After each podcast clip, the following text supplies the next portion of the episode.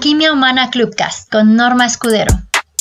Este tema que a mí me parece fascinante, que me toca trabajar con muchos de mis clientes y que personalmente también fue todo un reto cuando pasé por el burnout, que me llevó también a un diagnóstico de fibromialgia. Y es que tu cuerpo te habla. Y es importante que prestes atención a qué te dice hoy.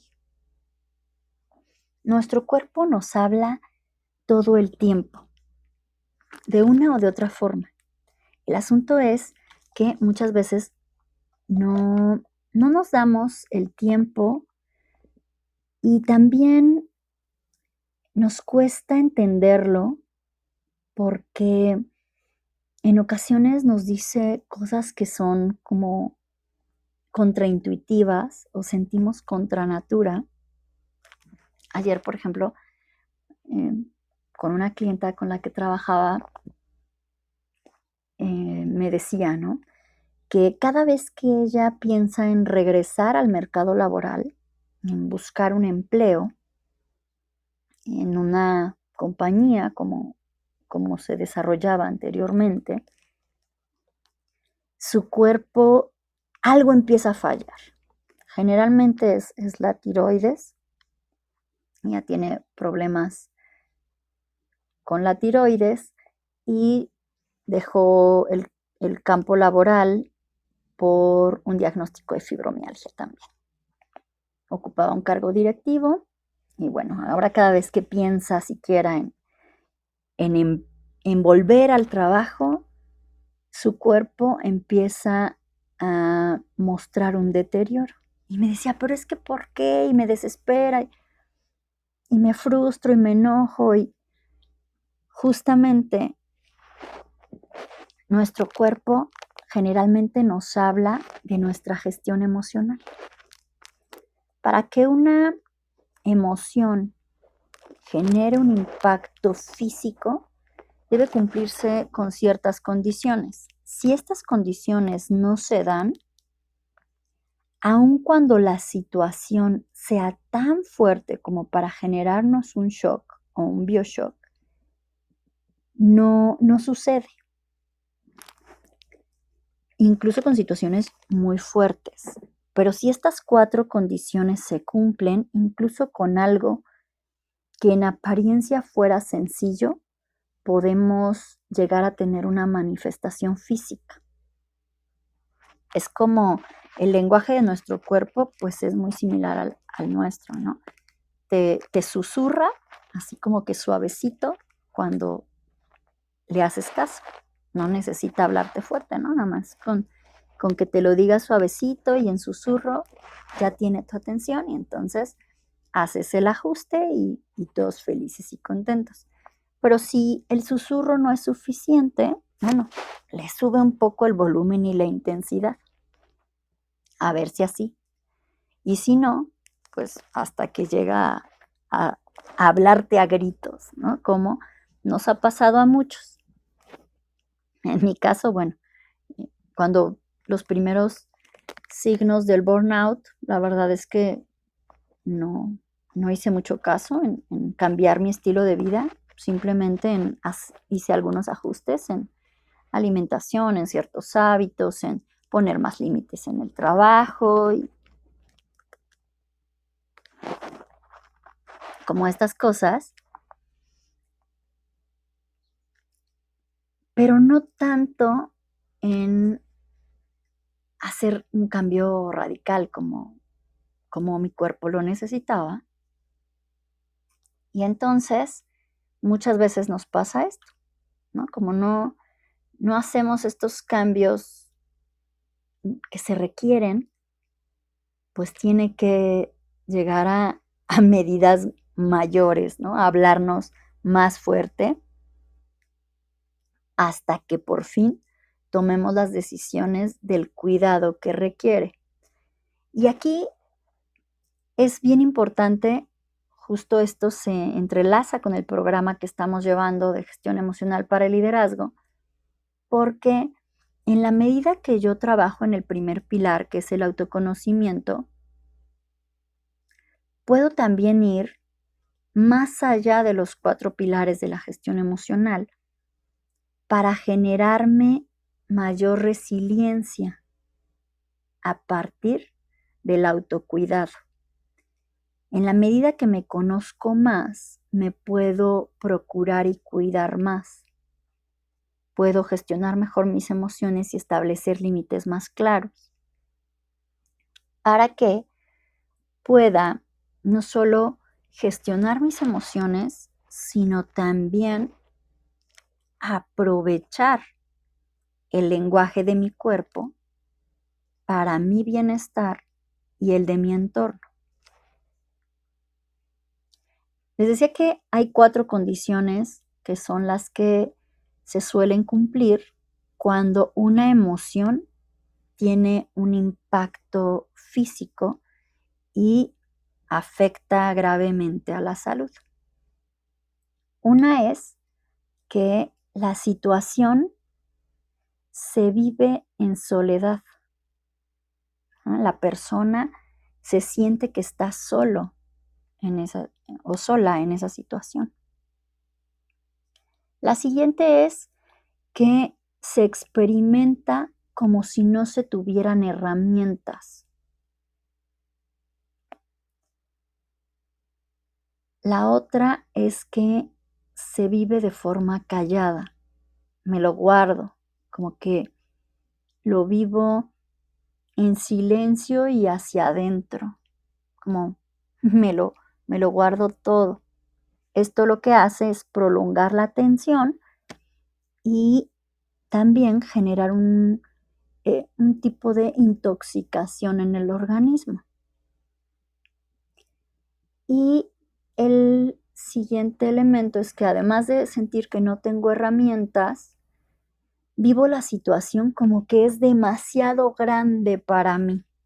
No puedo con ella, me sobrepasa y sobrepasa todos mis recursos y los recursos del entorno. Es, estas cuatro condiciones se dan como producto de falacias emocionales, es decir, son un engaño generalmente. Y tiene que ver con la percepción que tengo de mí, de mi vida, de mis relaciones y del entorno en el que me desarrollo. Entonces, en la medida que yo voy generando estas habilidades en la gestión emocional, pues voy estableciendo una mayor sensatez emocional también, ¿no? Mis emociones se vuelven menos insensatas. Aquí nos dice en el chat Eduardo que el cuerpo tiene sus razones, claro, y además nunca miente. El cuerpo no miente no nos engaña. Generalmente nos habla directo y de frente, aunque nosotros no siempre lo entendamos. ¿No? Por ejemplo, en, mi caso, ahorita pues mi voz está diferente, ¿no? Me habla de que hay un cierto nivel de cansancio, de este, este cambio de dos años de, de pandemia en el que la interacción social fue menor, acostumbrados a tener reuniones virtuales, el nivel de, la voz que usamos en las reuniones virtuales al que usamos en las reuniones presenciales es distinto. Entonces ahora este regresar a la presencialidad para mí ha tenido un impacto físico. Mi, cuerpo me habla de, no, de que no me fui, no fui haciéndolo gradual o despacito, me fui de un, de un extremo al otro. Y entonces, bueno, pues ahí está el mensaje, ¿no? Nos dice Eduardo que la mejor forma de gestionar nuestras emociones es a través del entrenamiento continuo. Así es. De hecho, la mejor forma de gestionar el estrés, la tensión y todo esto es justamente entrenarnos. Entrenar es siempre importante cuando quiero desarrollar una habilidad. Cualquiera que ésta sea, una habilidad se entrena. Y muchas veces el asunto es que queremos que en el momento de una situación particular se surjan las herramientas o utilicemos herramientas que no fueron colocadas antes y que no, no fueron, no fuimos entrenados para su uso. Y entonces pensamos que solo con exponernos a las situaciones, ya con eso va a ser suficiente entrenamiento. Y no, la verdad es que las herramientas tienen que conocerse previo al entrenamiento. Algunas veces ya les he hablado de cuando eh, recibí entrenamiento para, para emergencias y la verdad es que no era en el simulacro que conocíamos las herramientas, ¿no? Por ejemplo, en el incendio, no era en el incendio donde te enseña el extintor, primero conoces tu herramienta, la manguera, el extintor, todo lo que hay, el, uniforme y estas cosas, y después te expones a un simulacro donde es la situación, pero con riesgos controlados, y después llegas a las situaciones reales. Nunca te vas a exponer a algo real o siquiera un simulador sin haber conocido previamente las herramientas de actuación para que empieces a familiarizarte con la herramienta y con el desarrollo de las habilidades. Es como si para aprender a manejar no conoces primero el carro, las reglas de tránsito y empiezas a desarrollar tus habilidades para conducir y nada más te lanzas al ruedo. Pues todo tiene un proceso. Las habilidades también. Y aprender a comunicarnos con nuestro cuerpo también requiere de este mismo proceso, de conocerlo primero. Empezar a ver qué tengo, cómo funciona, para después ver también cómo se expresa, de qué manera me comunica ciertas cosas, ¿no? Olga nos dice que es increíble que, que no le pongamos cuidado a esos detalles.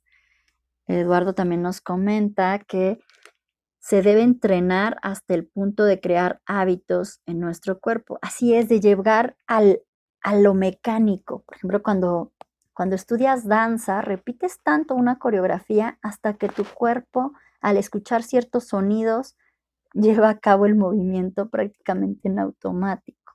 ¿no? Generar automatismos eficientes, pues requiere de trabajo previo a una situación particular, ¿no? Olga nos comparte que si tomáramos la decisión de correr un maratón, entrenaríamos para lograrlo. Y en esta maratón que te metiste, lo hiciste de una, exacto, ¿no? Eh, nuestro cuerpo queremos que, opere y así, de directo, sin, sin entrenar, ¿no? Que haga y poder comunicarnos con él y poder entenderlo sin entrenamiento. Y la verdad es que en todas las corrientes que he conocido, la medicina energética, la la metamedicina, la medicina china, la medicina ayurveda, la medicina alopática, homeopática, bueno, cualquiera que ustedes eh, quieran pensar, cualquier corriente que trabaja con el cuerpo, lo primero es el conocimiento del cuerpo. Si vas a vivir con uno, es importante que lo conozcas. ¿No? Es como nos ocupamos de conocer nuestra televisión, nuestro celular, pero no de conocer la mayor herramienta tecnológica que tenemos a nuestra disposición y que la tenemos todo el tiempo con nosotros y la vamos a tener mientras estemos vivos esa también requiere conocimiento para que podamos establecer una mejor comunicación con ella. Eh, Eduardo comenta en el chat que aprendió a entrenar su cuerpo en la universidad, aunque tuvo unos estudios de bachillerato en donde el entrenamiento físico y emocional eran parte de la currícula. Ah, ok, pues claro, tiene todo el sentido. Nos comenta que estudió artes escénicas por cinco años. Ahí es muy normal eh, que los estudiantes de música disfrutaran de ella con solo leerla en las partituras, porque los sonidos ya estaban en el cuerpo por el entrenamiento. Y así es, de hecho, muchas veces quienes están como más en, en contacto con esto, y la verdad es que incluso tampoco tanto, ¿eh? por ejemplo, los, los bailarines y los actores conocen bastante más de su cuerpo y a veces tampoco tanto, porque aunque yo, por ejemplo, cuando yo estudié danza desde la secundaria, desde mi último año de secundaria, y antes practicaba deporte, natación y, otros deportes, y más o menos tenía conocimiento de mi cuerpo, pero la verdad es que empecé a conocerlo más cuando me decidí al tema de mi tesis de licenciatura, que estudiando comunicación decidí hacerla sobre la comunicación no verbal y cómo la danza nos ayudaba a desarrollar habilidades sociales y de comunicación.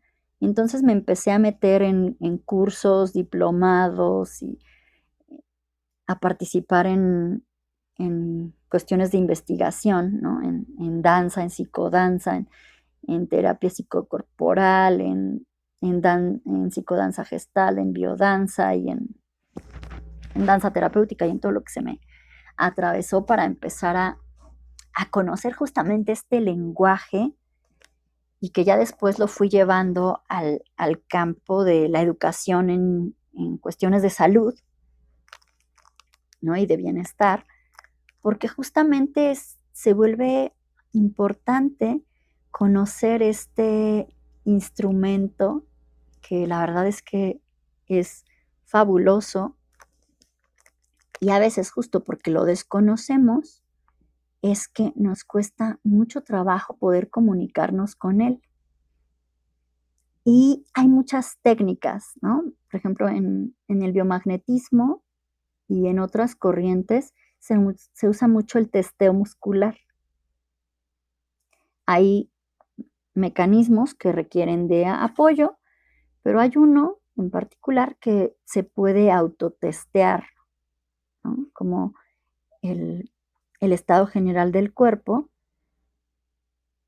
y requiere simplemente pues que te des algunos momentos para preguntarle a tu cuerpo y para establecer el código de comunicación. Eso es lo primero, ¿no? Darte un momento para estar en tu cuerpo, averiguar el código, ¿no?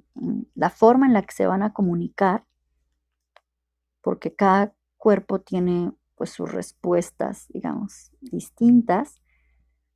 Y después poder empezar a testear, ya hacerle preguntas que en este mecanismo en particular, pues básicamente son preguntas de sí o no, donde el cuerpo puede responder sí, no y no sé.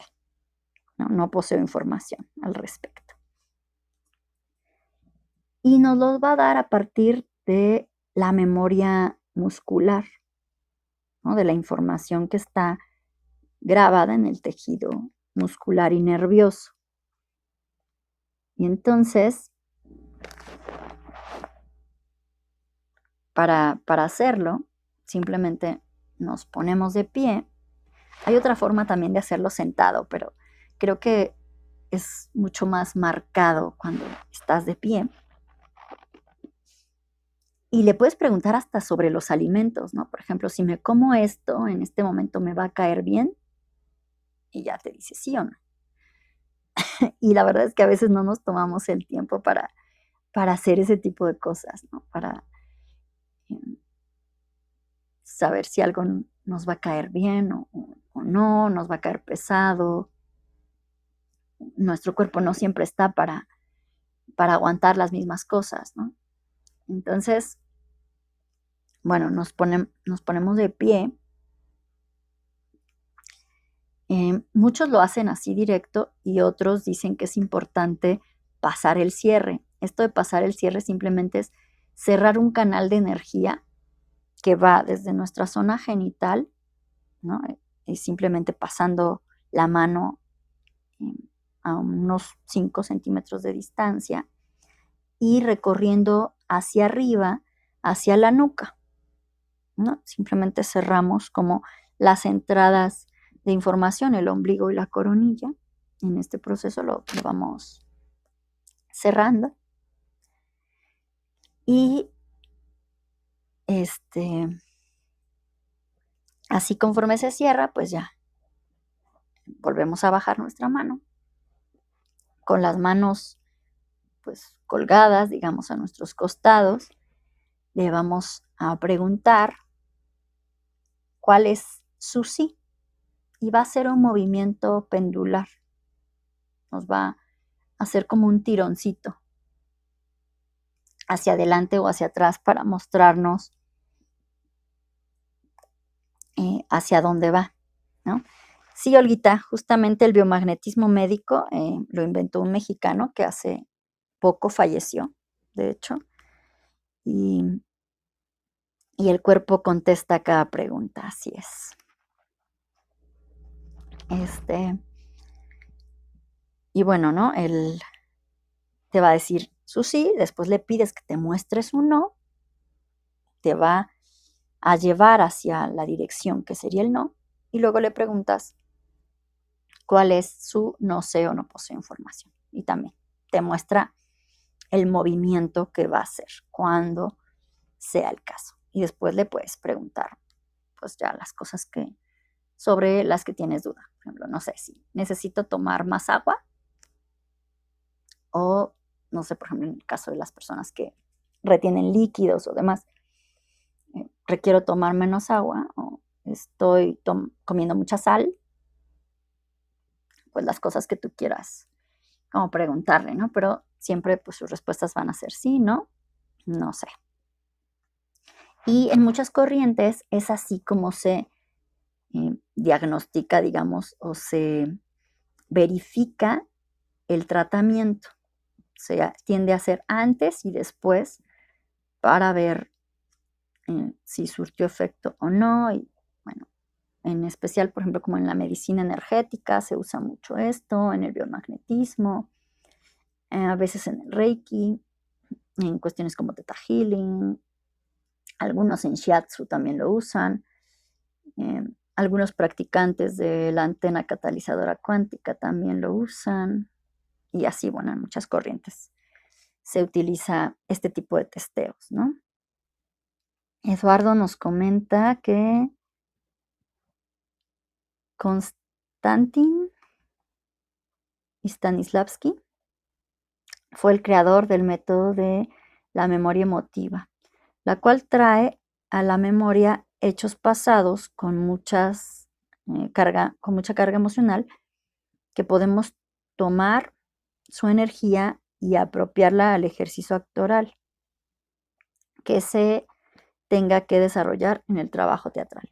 Exacto, también en la danza se utiliza este tipo de técnicas donde rescatas especialmente en la danza contemporánea, rescatas de la memoria de tu cuerpo eh, justamente la carga emotiva de, una situación para ponerla en una pieza o en una coreografía y cambia totalmente la expresión de tu cuerpo. Es, es impresionante cómo, cómo te transformas y cómo tu cuerpo se, se vuelve otro, ¿no? Aquí, por ejemplo, desde el tema de la salud, pues podemos ir viendo este tipo de cosas, cómo comunicarnos con Él.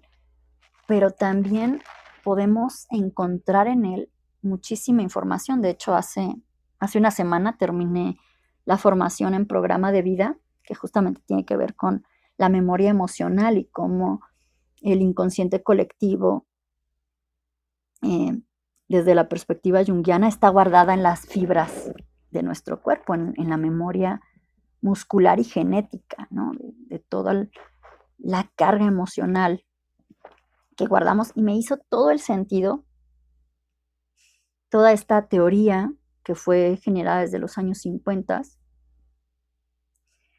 con lo que aprendí dentro de la danza terapéutica y la danza contemporánea, porque incluso hay memoria casi que animal en nosotros. Yo me acuerdo mucho de un ejercicio en la clase de expresión corporal cuando estudiaba danza terapéutica, que nos hicieron sacar de, nuestra memoria corporal el felino, el felino que vive en nosotros, ¿no? Y yo recuerdo mucho porque yo quería ser un gato de Angola, pero aquí no es lo que tú quieres, es lo que tu cuerpo tiene guardado, ¿no? Y entonces, pues el gato de Angola nunca lo encontré. Y, lo que salía una y otra vez de mi cuerpo era un puma. Y cuando por fin le di permiso de que saliera, me resigné a no ser un gato de Angola, dejé de resistirme y le dejé salir al puma. Bueno, eh, le, brinqué encima a, una chica que era un gatito, ¿no? Así, pero fue un instinto, ¿no? No estás pensando en ese momento, es como un estado de trance en el que simplemente pues dejas que, que la memoria surja y yo así le, le salté, me, me agazapé y la casé, básicamente, ¿no? Y me impresionó mucho eso. Después, en otro ejercicio nos pidieron dejar el ave, dejar salir el ave que, que habita en nosotros. Y yo recuerdo que fue un proceso muy similar. O sea, no había aprendido todavía, ¿no? Y entonces yo quería ser un colibrí. Y nunca encontré al colibrí siempre surgía un águila real. Y bueno, cuando dejé de resistirme y por fin dejé que el águila real surgiera, eh, me di cuenta de muchas cosas sobre mí y sobre las águilas. Uno piensa en, ah, cuánta libertad, ¿no? Ahí surcando los cielos. La verdad es que no se sentía como libertad, como nosotros como humanos tenemos la perspectiva, no era la sensación que me generaba. Cuando surcan los cielos, están en búsqueda. Y, y básicamente es parte de su proceso de vida, ¿no? Para cazar, pero tienen una visión impresionante. Pueden alcanzar a ver unos detalles increíbles. Entonces, ese tipo de cosas también están en nuestro cuerpo. O sea, nuestro cuerpo tiene tantísima información, e, está lleno, es un reservorio de información increíble porque guarda las memorias de muchísimas generaciones.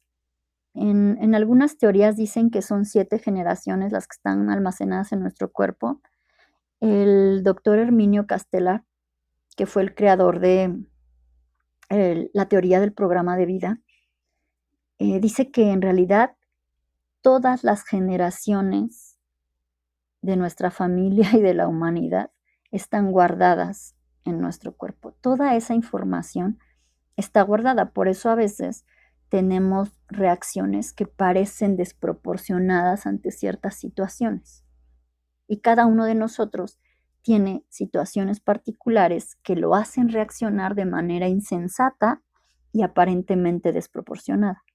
Pero en realidad es porque se detona una memoria que está guardada y que fue causa de mucho dolor. Incluso las alergias tienden a venir de memorias así, Y nuestra forma de enfermar, que fue, es em, lo que estudia esta teoría del programa de vida, el doctor Herminio era un médico, y su hijo Gabriel, que fue el que continuó la investigación, también es médico de formación.